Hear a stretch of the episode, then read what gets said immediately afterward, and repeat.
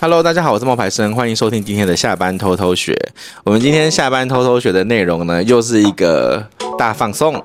真的，我觉得听到的人很爽哎、欸。真的，我其实本来是为了我们就是春季班的学生，对，想说让他们再听一次。哎，其实如果真的有乖乖听我们 podcast 的学生，也没有那么夸张啦。我们还是有保留一点的，好不好？我觉得是、嗯、有试着要保留一点，嗯、对，会学习到一些不错的其他内容。今天要讲的内容呢是社群漏斗。嗯，那社群漏斗是一个很重要的东西，因为它会是一个依据、一个数据，然后让你要明白到什么叫做人，然后留下来的流量就是人流量。嗯，那人流量是什么意思？如果以 IG、抖音来说的话，它其实就是曝光、互动还有粉丝。嗯，曝光是最上面还是最下面？以一个漏斗来讲，你觉得曝光在最上面还是最下面？上面呢、啊？为什么？因为我们一直要增加这个开口，让更多人看到你。好，那互动呢？中间还是下面？中间喽。为什么呢？他愿意按下你的赞，愿意跟你留言，他才有机会成为你的粉丝啊。对，也就是说，曝光在最上面，互动在中间，那粉丝在最下面。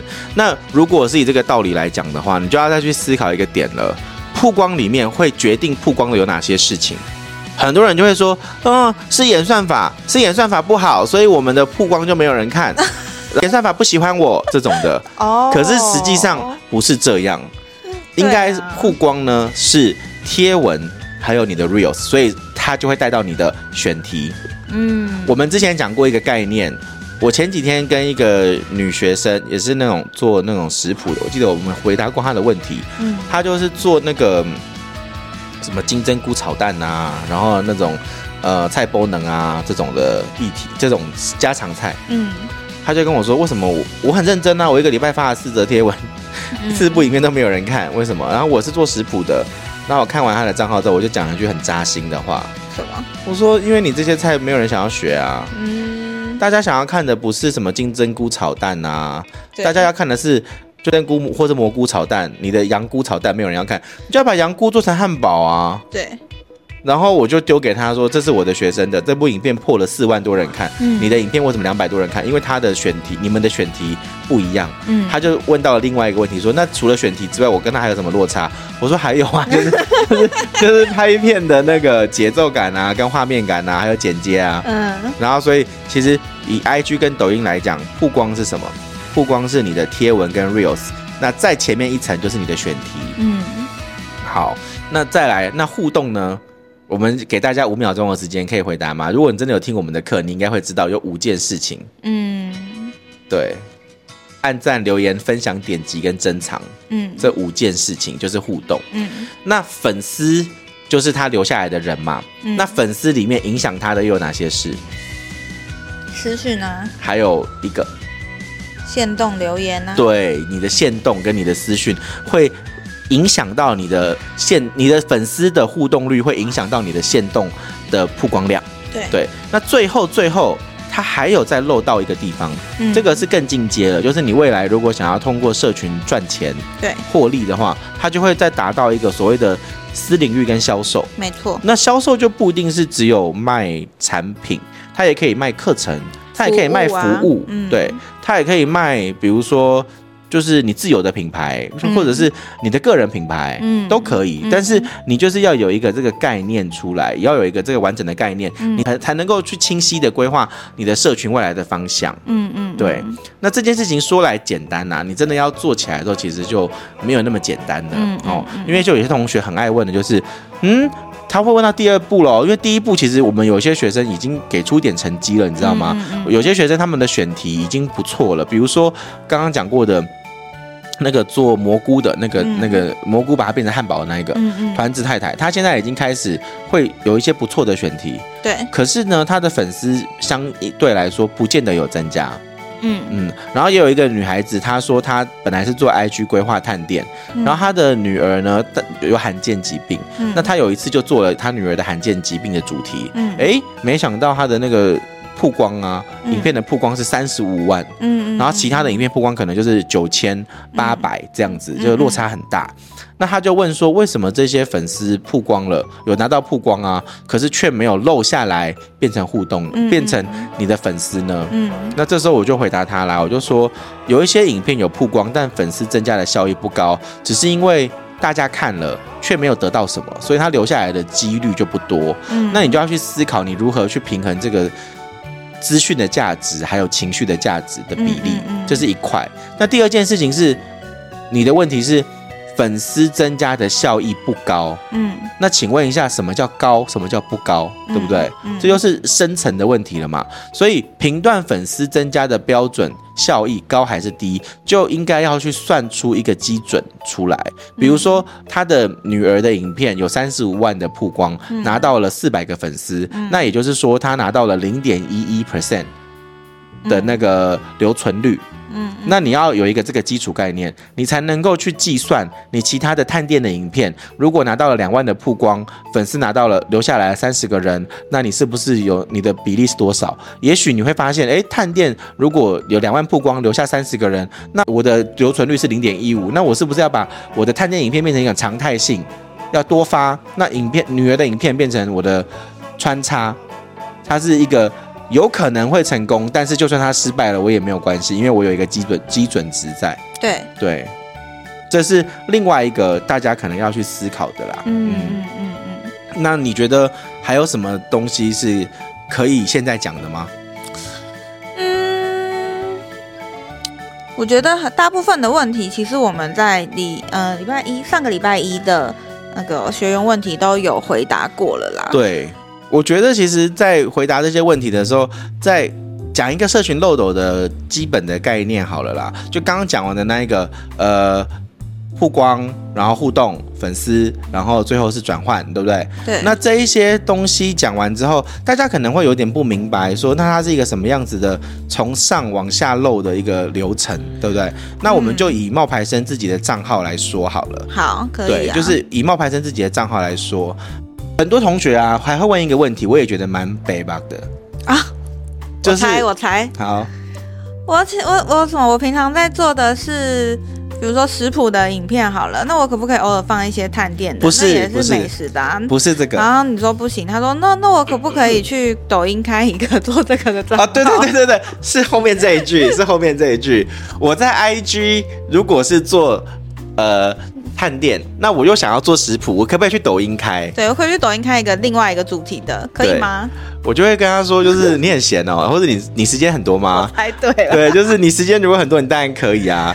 但是你知不知道？我后来就发现，说我光是比如说我最近不是在弄小红书跟抖音吗？对呀、啊，然后我发现我弄小红书跟抖音，光是这两件事情，我要让大家来追踪，我要发贴文这件这个时间，可能就要花到半小时嘞。对就是要把全部发完这件事情，就要半个小时哎。对，即便你只是复制贴上哎，就是比较花时间。我你看，因为他们每一个平台的那个你要下的井字号或者你要上传的流程不一样。啊、而且我的小红书不知道为什么每次上传到七十 percent 就会停，然后你要关掉它，再重新打开才会上传成功。哦，真的、哦，我不知道为什么每次都这样。哎、哦欸，说到这个，你应该要在那个说明栏放上我的 i 抖音跟小红书的网址哎。可以啊，可以。对，大家要刚好赶快帮我去突破那个。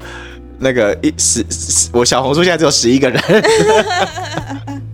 对，所以大家赶快去帮我看一下。如果你有下载小红书的话，嗯，对，让我教育你们，就是看着我的账号如何一步一步的打升级打怪。嗯、然后好，那回到冒牌生的这个社群的规划上面，因为冒牌生其实是有两个账号，一个叫做冒牌生的那个。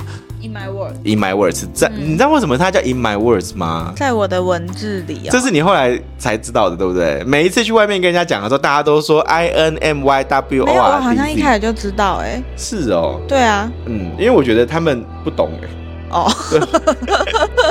对，我就每次去讲的时候，我都是 I N M Y，他们说哦，有点难拼，有点难记。我说就是在我的文字里，in my words，哦，他们就会这样。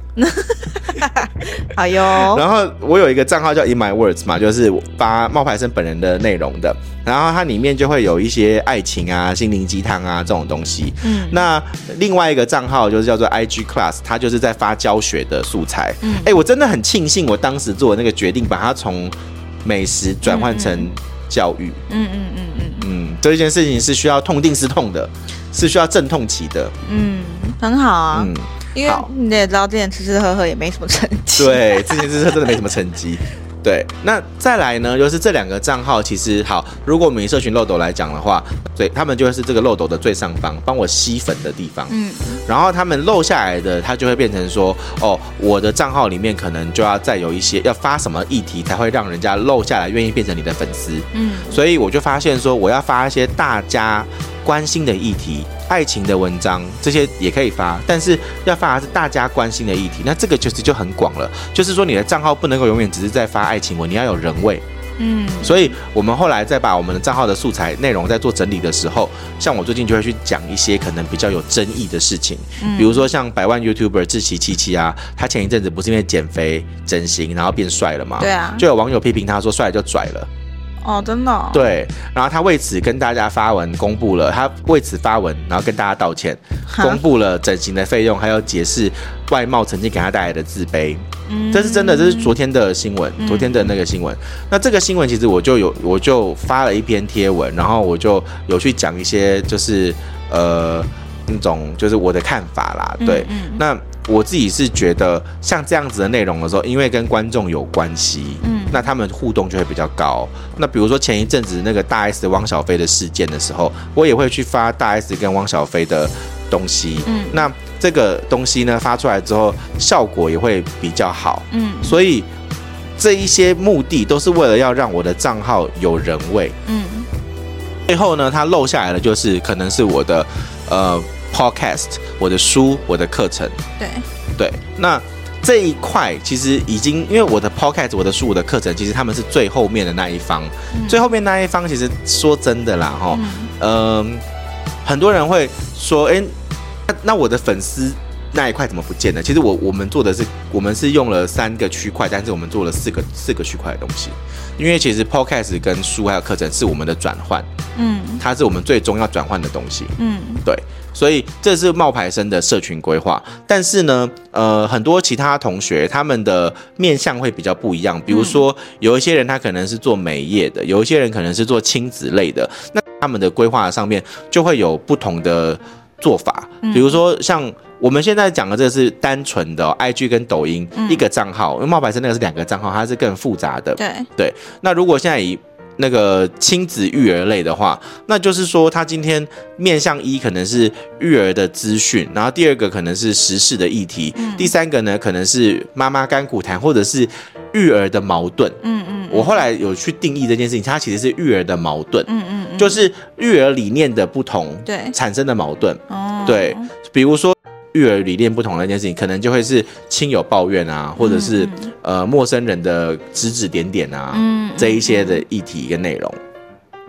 那时事议题可能就会是，呃，现在比如说幼稚园小朋友吃药啊什么的，被老师喂药啊这些的，那你就要表达一些你的观点。那最后一，那还有一个就育儿资讯，可能就是你的常态性的内容。嗯，所以这几件事情它是循环的在运作的。嗯嗯嗯。那最后呢，它就会帮你导入你的私领域。嗯，那你私领域可以做什么？嗯，看你是不是有自己的产品啊，你也可以出书啊，你也可以开始接一些厂商的合作啊，比如说像团购，对，这都是有机会的。对，像我昨天呢、啊、去那个分享那个年明年度的规划的那件事情的时候，嗯、其实他们刚我早到一个小时，嗯，然后他们刚好就在那边就是分享，我看到你开了一个小小粉丝见面会，也没有好不好？我就只是 就是因为我就是。上一集有讲过嘛，不会保留啊。然后我就讲很多，讲很多社群的东西啊，然后就让大家觉得哦，原来是这样。因为我跟他们分享那个麦克风啊，我就说有麦克风跟没麦克风，你们看点阅率差多少啊？对。这个这个是我们的观察，我们可以讲一下。这你可以先讲说你看到那个外国人的事。好，好，其实，在我们都会一直去刷灵感部嘛，一直去刷网络上在流行的东西是什么。然后在好早之前啊，大概有三四个月以前吧，你就一直跟我说，你看这个他们突然做了这个画面之后就爆了，就爆了。然后我一直觉得。无稽之谈，这个东西哈不会因为你多了一支麦克风哈，你流量就起来了。你重点是你谈的内容是什么？我那时候是这么觉得的。然后到了一个多月前，有一天我就自己在滑，然后就发现，哎，不是，对不对？有一个人也，那个外国人，有一个外国人也把那只麦克风拿出来了，也做了一个一样的影片。不是啦，不是同一只麦克风啦，哦、是麦克风而已，是不是同一个款式，不是同一个款式，但是不是同一个牌子的。画面里露出了 Podcast 在使用的麦克风，就它的整个影片呈现的模式，就有点像是，嗯，好像在录 Podcast 在偷录偷录你在电台主持的那种画面的那种感觉。嗯、好，我们我就大概知道了。嗯，哦，原来现在 IG 喜欢这样子的东西呀、啊，但是我那个时候大数据喜欢，那时候还是不相信，你知道吗？我就点进去他的那个 IG 去观察了，对，我就去看了他的数据，看了一下他平常的影片的数据在哪里，然后这样子类型的影片的数据在哪里，然后我就马上截图，然后 全部传给你，就有差差很多啊，差了一个零啊，你就说。真的是因为这样吗？我真的难以置信哎、欸。然后你就说，就说是，就说是。然后还我们也是很快就马上开始找麦克风什么什么的，然后就开始我们也做了这件事情。对，确实不一样，就不一样啊！你看他这一部一样的话题，之前发过的这一个就有四四万个人啊。然后我们后来其实后期影片发的那一些心灵鸡汤，都一万多两万多啊。对，所以这个时候就知道好啦。那我们现在已经发现这件事情，我们就试试看吧，不要这么铁齿。对，要试试看才知道。那个时候还一直觉得，而且我发现就是两者之间的那个关联性，还有一个是你的声音，就是不会像我们现在这么嗨，这么亢奋啦。对，对不对？他但但是也可以这么开心，他看你那个频道的风格是什么。但是因为我们这个。拿出麦克风拍摄的风格感觉会跟我们自己在录情感语录的感觉不太一样，不一样。对，所以我们我们就有得比较啦。对，它就会有不同的风格啦。然后你就会发现，就是这一些内容，他们的就是他们的他们的，还有就是标题。嗯、我觉得我最我等一下要去改这张标题，因为我们有一部影片不叫做感情里面有个词，男生很喜欢，女生却超反感。嗯，那我看到我。看到我的粉丝今天下了一个标题，我很满意，我要拿来用。我要我等下就要改。不用跟他讲啊，因为他只是转发到线动去啊。哦。他讲了这句话，你看，呃，他是这样讲的，因为你看有很多个人都分享我们的画面，那他们为什么会分享我们的画面？是因为你看他还是分享我们心灵鸡汤的那个有麦克风的画面，然后他的标题是女生还是不要太懂事好了。嗯嗯。我觉得这个，我觉得这个标题比我自己下的标题强。可是我就觉得他是不是除了麦克风之外，还有一个原因是更像一个人，就是说有互动，因为有我在跟你对话，对，我抛出一个问题，问题，对，来做这个回答。对啊，所以才会有落差，有不一样啊。嗯，这是我们自己觉得的啦。可是也因为现在也才测两篇，还不够准，还要再更多一点。嗯嗯，嗯。而且很奇怪哦，比如说我现在不是有发 IG、小红书跟抖音吗？对。那我就有发现，其实有一些在小红书中的，嗯、抖音不一定中。嗯，为什么你知道吗？为什么？因为后来我发现，IG 跟小红书，呃，抖音跟小红书他们的 TA 不一样。哦。我昨天去参加那个分享会之后，那个分享会的其中一个人，他最近的抖音就是暴涨，一个礼拜暴涨了一万多粉。哦。然后他跟我说，他觉得不一样的点是，他认为抖音是比较偏北部台北的。然后男生十八到二十四岁，所以你的内容必须要高中生能够听得懂。如果你的内容高中生听不懂，那他们就不会想要追踪。嗯，他们说抖音它的定义是这样，可是我还不会不会是它的受众是这样嘞？不是它的受众，是它这个是抖音推出去的，因为那个他的粉丝说是实话不人不多，嗯，所以不是他现在推出去的内容不是固定的基本盘，嗯，而是抖音会依照。这个主题，然后给他相对应的人，嗯，结果他只要去讲一些奇威名品啊，嗯，或者是一些那种呃拍贴机，嗯，那这个就是你猜拍贴机跟奇威名品是男生看女生看？女生吧。对，那我问你哦，他后来就拍了一个抓娃娃机，那你觉得抓娃娃机是男生看女生看？男生啊。对，就数据就会出现，就会不一样，嗯、对。这不是选题的问题吗？选题的问题啊，所以他会对好，那好，他他把这个东西放到小红书，会出来不一样的受众吗？会。为什么？那是你刚刚说我们我们的判断就是抓娃娃机是给男生看，什么饮品是给女生看？那难道到小红书他就会颠倒过来吗？在小红书里面，他可能就没有那些人可以给你啊，他会给你，但是比例上就不会那么高啊。比如说，你看像我这边，我也觉得很奇怪哦，就是我发了抖音，然后我发了抖音里面某一部影片，它在抖音里面的曝光量可能有破千，嗯，但是那一部影片在小红书可能就是呃几十，嗯，可是小红书里面有一部影片是破千，但是抖音里面没有。